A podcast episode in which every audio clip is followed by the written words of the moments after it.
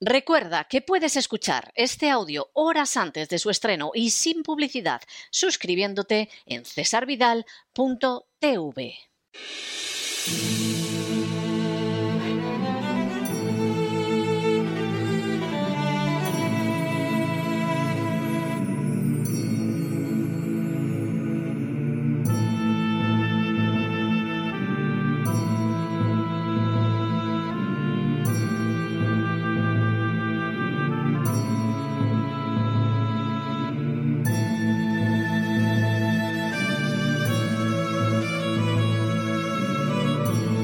La voz con César Vidal, desde el exilio. Muy buenos días, muy buenas tardes, muy buenas noches y muy bienvenidos a esta nueva singladura de la voz.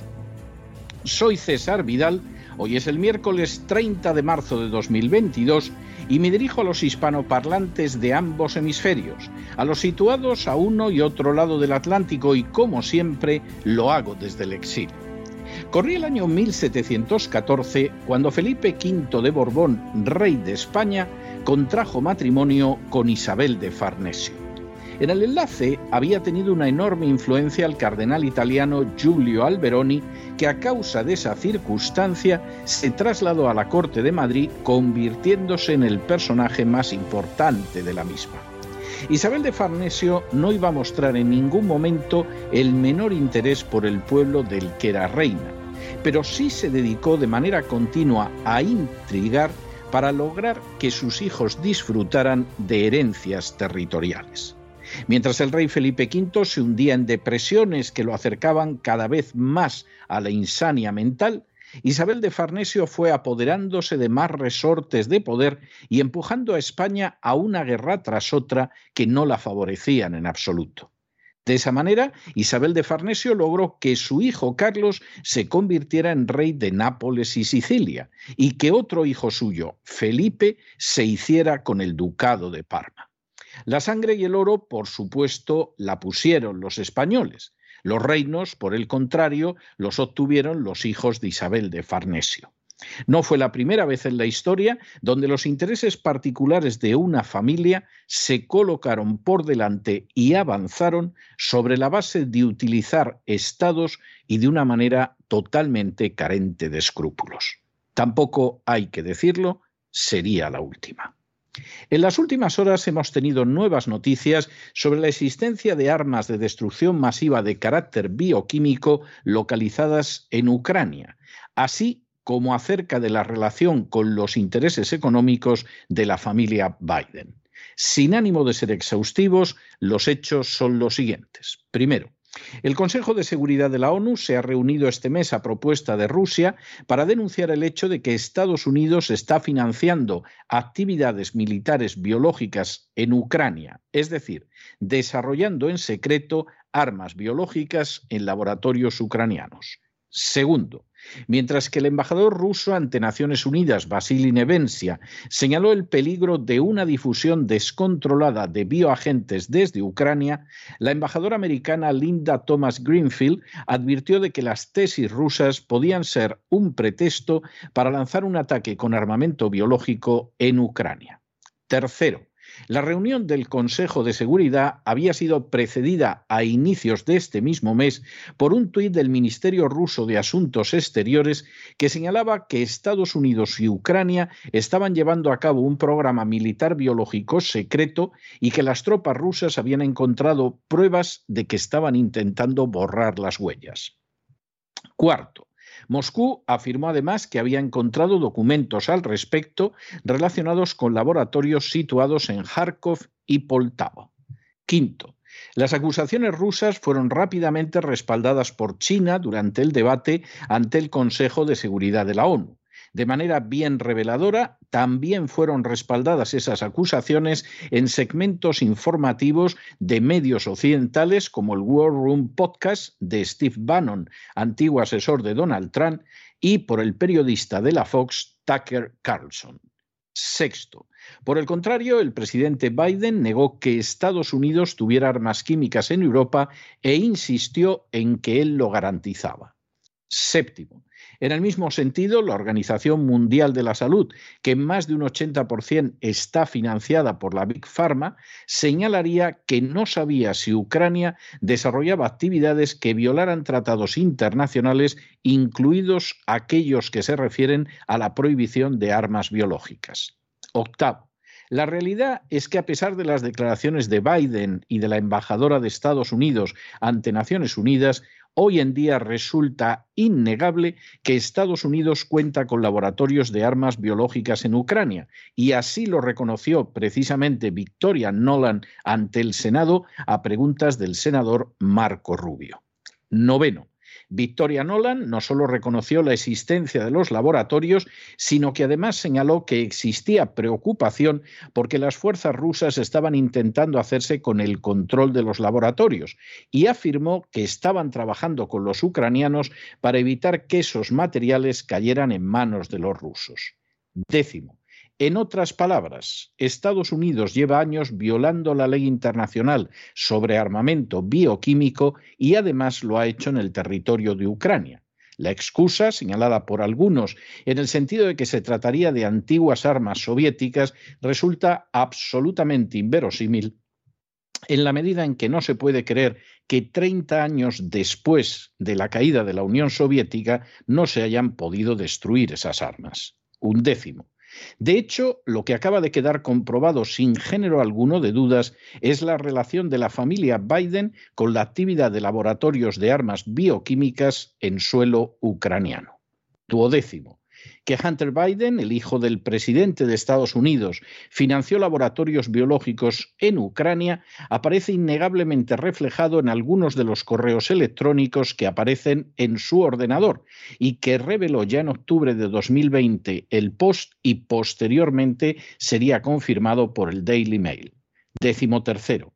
En estos correos electrónicos aparece claramente que Hunter Biden ayudó a una empresa de contratistas de California a fabricar armas biológicas en Ucrania. Igualmente queda de manifiesto que en la perpetración de ese crimen tuvo también un papel el propio Joe Biden. Décimo cuarto.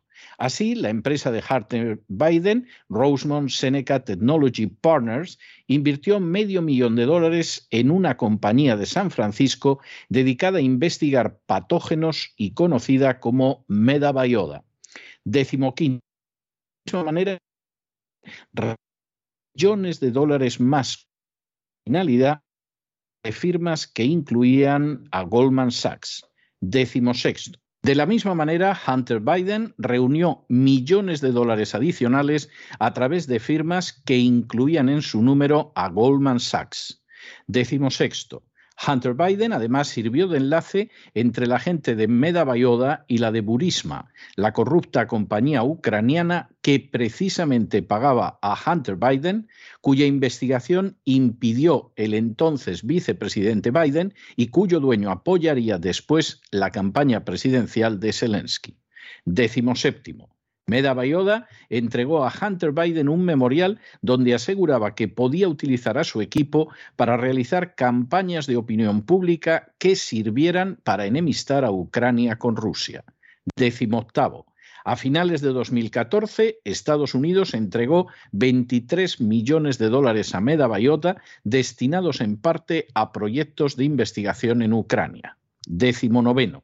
En los correos electrónicos, Hunter Biden se jacta ante sus inversores de que está recogiendo fondos para Meda Bayoda y que podía conseguir nuevos clientes, incluidas agencias gubernamentales. Vigésimo. Con todo, Hunter Biden no estaba comenzando este trabajo de cero.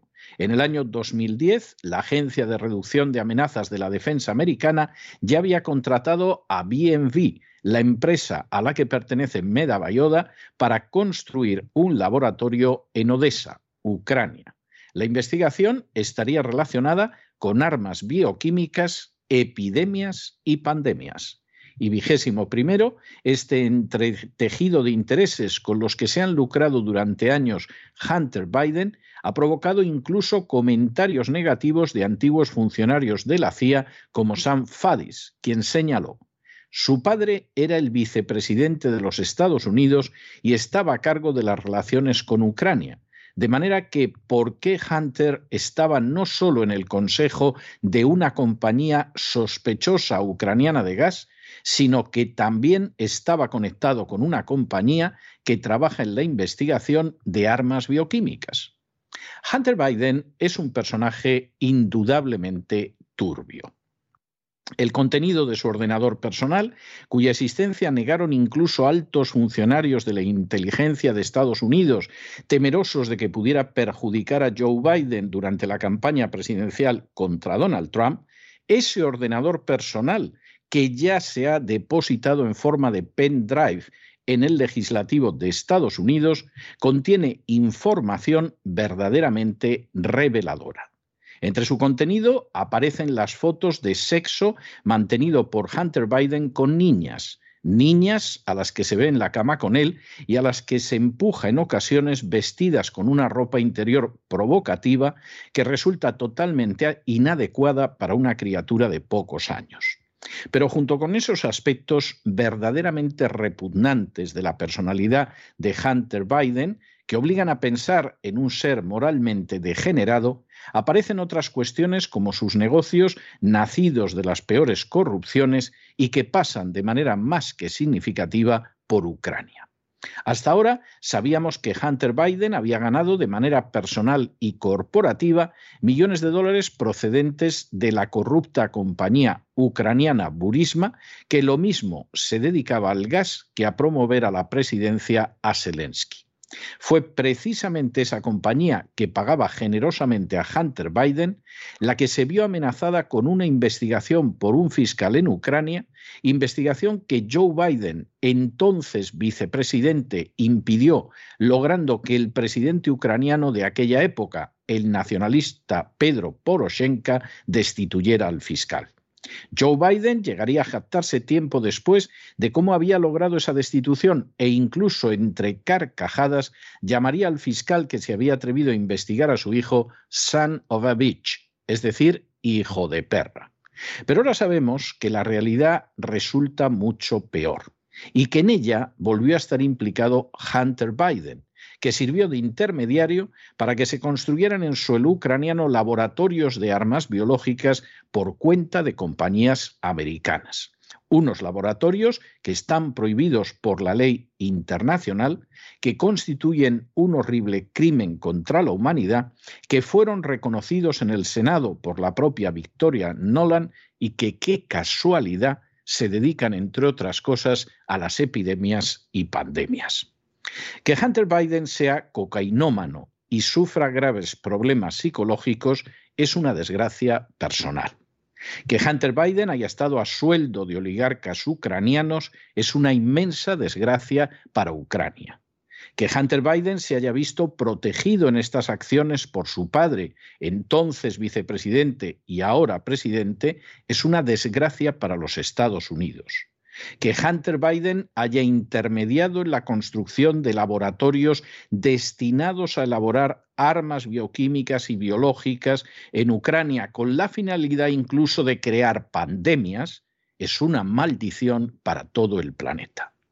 Con el paso de los días se va descubriendo la verdad que aparece oculta bajo ese relato maniqueo falso e incluso estúpido de una Ucrania democrática que combate contra la despótica Rusia.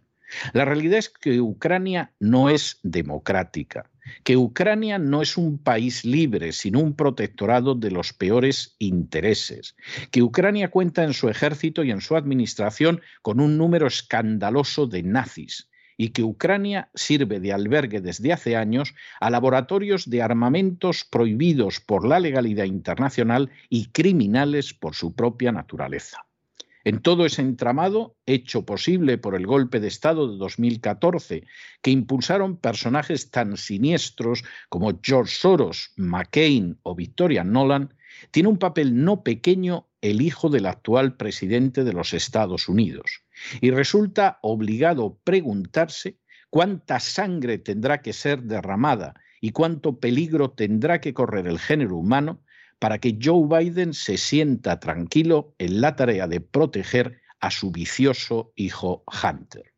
Y es que la inmensa miseria moral de una Isabel de Farnesio, que arrastró a España a guerra sin razón para dar un trono a sus hijos, casi parece una futesa cuando se compara con la conducta abiertamente criminal y peligrosa para todo el género humano de un dúo formado por un joven degenerado y un anciano agresivo que ha quebrantado sistemáticamente la ley internacional y que no deja de dar graves señales de senilidad. Pero no se dejen llevar por el desánimo o la frustración. Y es que a pesar de que los poderosos muchas veces parecen gigantes, es solo porque se les contempla de rodillas y ya va siendo hora de ponerse en pie. Mientras tanto, en el tiempo que han necesitado ustedes para escuchar este editorial, la deuda pública española ha aumentado en cerca de 7 millones de euros y una buena parte va a pagar a las furcias mediáticas y a los políticos que colocan su propio futuro por delante de los intereses nacionales. Muy buenos días, muy buenas tardes, muy buenas noches. Les ha hablado César Vidal desde el exilio. Que Dios los bendiga.